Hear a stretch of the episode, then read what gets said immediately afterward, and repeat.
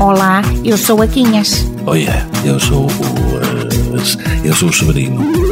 Nós somos os. Os Lurpas. Lurpas, lurpas são vocês, são os mancamoulas. E de cabar batatas. Ó oh, Severino, temos de ter uma conversa. Temos? É verdade. Instalou-se um elefante no meio da sala. O que é? Um elefante? Mas tu estás tola. Ainda agora passei a vinda para aqui e não o vi. E se fosse um bicho mais pequeno, digamos um chimpanzé, podia ter-se escondido atrás do sofá. Agora um elefante. O homem, um elefante é um modo de dizer, uma imagem. O que eu quero dizer é que há um assunto, um grande assunto, que andamos a evitar. Ah, e o que é?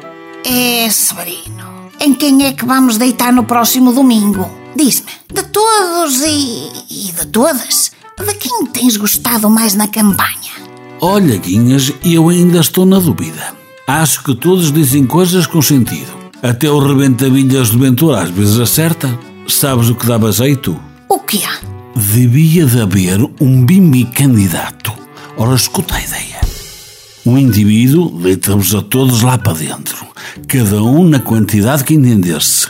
A maquineta mexia bem. Brum, brum, brum, e saía o candidato maravilha.